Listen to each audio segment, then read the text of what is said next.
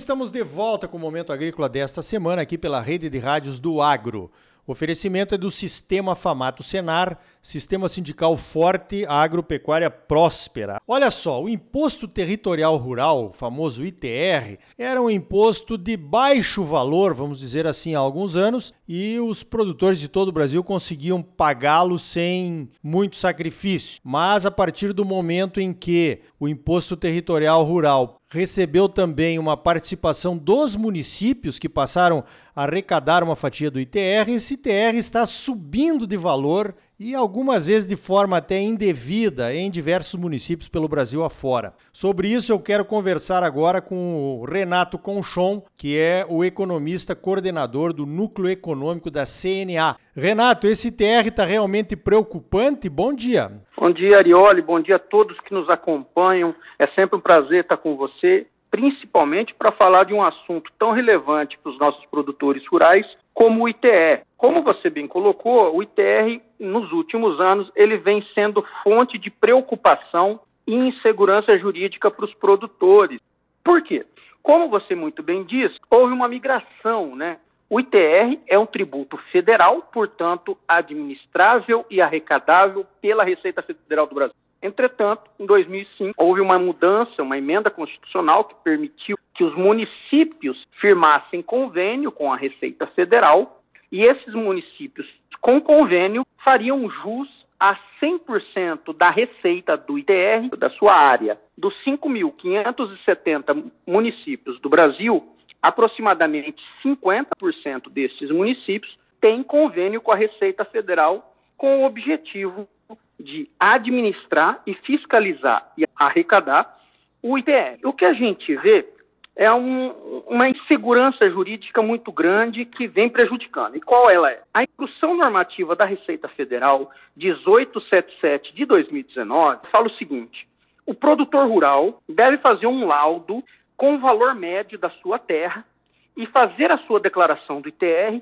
com o valor médio definido nesse laudo. Assim como as prefeituras conveniadas têm que fazer essa mesma obrigatoriedade. Ocorre que a gente vê que muitos produtores também não estão fazendo o laudo em contrariedade ao que determina a lei. Mas, por outro lado, nós estamos vendo muitas prefeituras colocando o, valor de terra nua, eles, as prefeituras conveniadas têm um sistema de preço de terra da Receita Federal e anualmente precisam fazer esse laudo e lançar esses valores de terra nua dos seus municípios nesse sistema de preço de terra, que é o CIPT. O VTN é o valor de terra nua tributável. Basicamente, o que é, Arioli?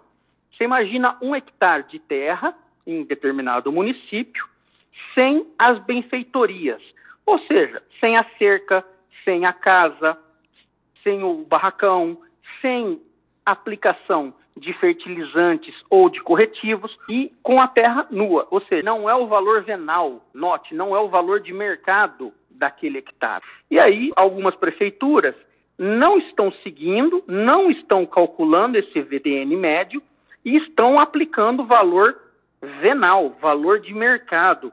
E a gente viu que nos últimos anos, como a soja subiu no patamar internacional, isso pressionou para cima os preços de terras em todo o Brasil. E as prefeituras colocaram esses valores venais para fins de arbitramento. Então você imagina que um produtor que fez o laudo, fez a declaração do ITR, ele está em um determinado município, o município colocou um valor venal muito acima do seu VTN. Em um processo, eventual processo de fiscalização do ITR, essa prefeitura derruba o laudo do produtor e cobra a diferença do imposto, cobrando sobre o valor venal da sua propriedade, o que é ilegal. Isso está gerando muito problema, muita tensão, e a CNA, junto com as federações, está atuando no sentido de promover, em casos claros que as prefeituras estão excedendo o valor de tributar, o valor de terra nua, que promovam uma denúncia junto ao Ministério Público, à Receita Federal e à Prefeitura Municipal, porque aquela prefeitura está em desacordo com a legislação federal. Ou seja, bastante insegurança jurídica e não é só prerrogativa do Mato Grosso, é em todo o Brasil que isso está acontecendo, Arioli. É, nós temos acompanhado aqui alguns casos, né, que justamente o grande problema é esse, é esse conceito do, do valor da terra nua é, é, que faz a grande confusão, né? E o valor de mercado. Agora, como é que os produtores podem arrumar ajuda para se defender, Renato? O sindicato é o lugar para que o produtor possa discutir esse assunto? Sim. Como você disse na abertura da nossa fala, sistema sindical forte, agropecuária forte. E o produtor tem que procurar o sistema sindical, tem que procurar o sindicato rural do seu município, assim como a federação e, por sua vez, a federação, a CNA. Para você ter uma ideia, Arioli, nós fizemos um estudo e identificamos quais os municípios conveniados mais alteraram o valor de terra nua entre 2022 e 2021. Esse estudo está pronto, de primeira mão, e vamos apresentar para as federações, mostrando, inclusive, que quais os municípios que excederam e colocaram valor de mercado e não o valor de terra nua, conforme determina a lei.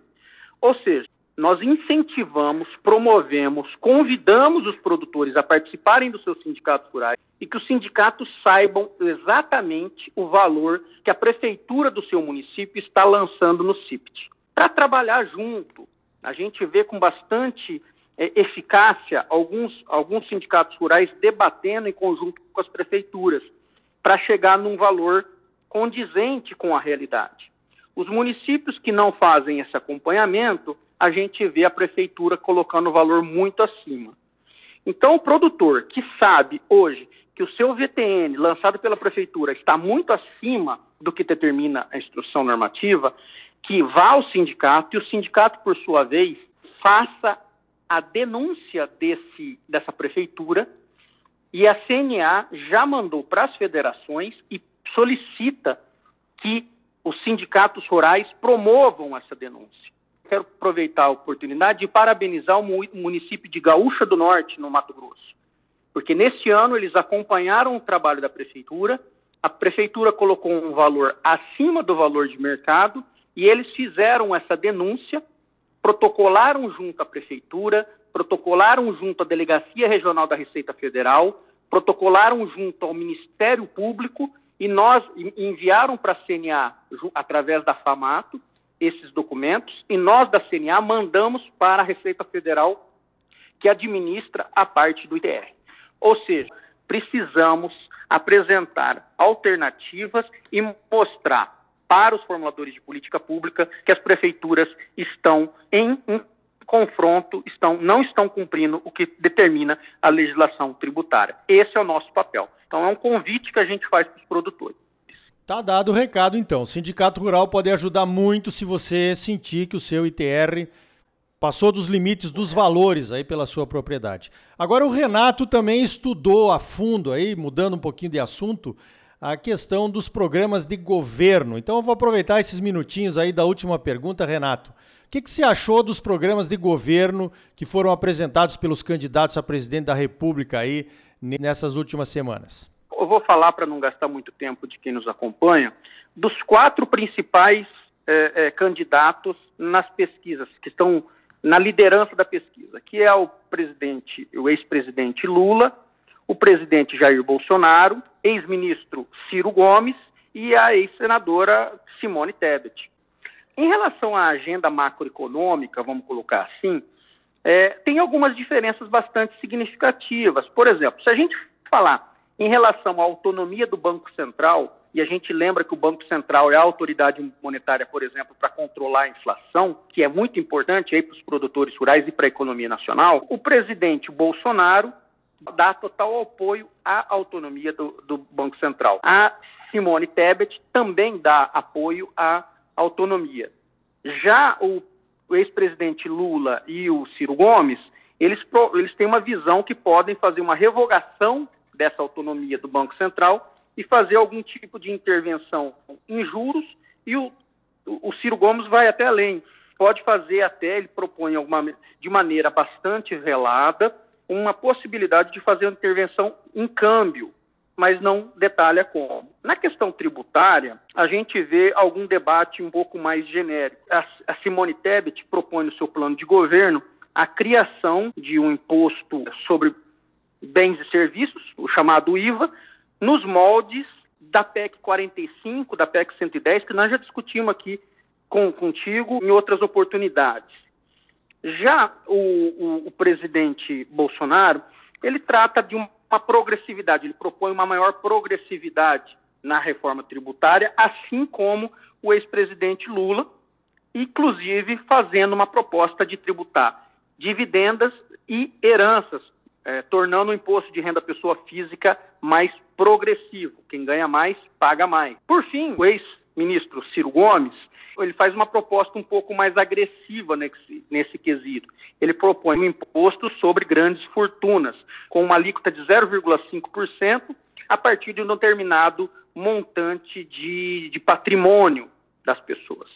Tem algumas mudanças aí com relação a teto dos gastos, é, tem mudanças significativas, por exemplo, o, o presidente Bolsonaro ele apoia o, o, teto dos gastos, a Simone Tebet é, apoia a manutenção, mas é necessário ajustes, o ex-presidente Lula propõe revogar o teto dos gastos, já o, o Ciro Gomes propõe revogar com uma, uma regra alternativa para manter uma certa estabilidade da política macroeconômica. Especificamente para o setor rural, o que mais nos preocupa, assim de um, de um grosso modo, todo mundo fala em fomento à atividade agropecuária de uma maneira bastante superficial, nada muito aprofundado, tá? a nível de detalhe. Fala-se muito em ampliar o orçamento da Embrapa, pesquisa e desenvolvimento, e principalmente um desenvolvimento econômico sustentável. Fala-se muito nos, em todos os planos de governo em um desmatamento ilegal zero e a aplicação de uma transição para a agricultura de baixo carbono. Muito em linha do que se debate como boas práticas ambientais adotadas pelo, pelo setor agropecuário atualmente. Em alguns planos já nos preocupa algumas coisas, por exemplo, o fomento é, à atividade agroecológica, à produção de orgânicos. Não que isso nos preocupe, não é isso, mas o que no, no, nos preocupa é um fomento desse, dessa produção em detrimento às demais. E a gente sabe que hoje existe uma possibilidade, ou existe uma necessidade dos consumidores em todos os aspectos da produção agropecuária brasileira, seja na agricultura convencional, seja na agricultura orgânica. Ou seja, são algumas frases que nos preocupam, mas do ponto de vista prático, não se trata especificamente de itens, vamos revogar ou, ou algo do tipo, mas algumas palavras-chave podem trazer algum tipo de preocupação para o setor.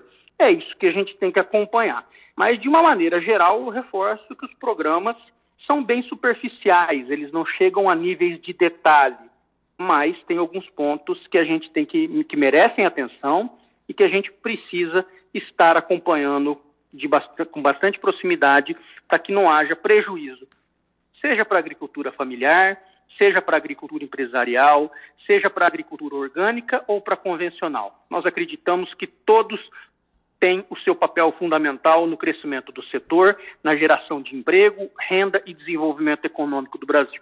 Perfeito. Eu conversei então com o economista Renato Conchon, coordenador do Núcleo Econômico da CNA, a nossa Confederação de Agricultura e Pecuária do Brasil. Renato, parabéns pelo trabalho e obrigado mais uma vez pela tua participação aqui no Momento Agrícola. Obrigado, Arioli. Um abraço a todos. Então tá aí. A sua proteção ao ITR abusivo está no seu sindicato rural. No próximo bloco, vamos até a Expo Inter, lá no Rio Grande do Sul, a maior feira agropecuária do Brasil. Sistema Famato Senar, mobilização total para garantir um agro cada vez mais forte em Mato Grosso. É bom para os produtores, mas é muito melhor para o nosso estado e para a nossa população. Não saia daí, voltamos em seguida com mais momento agrícola para você. Música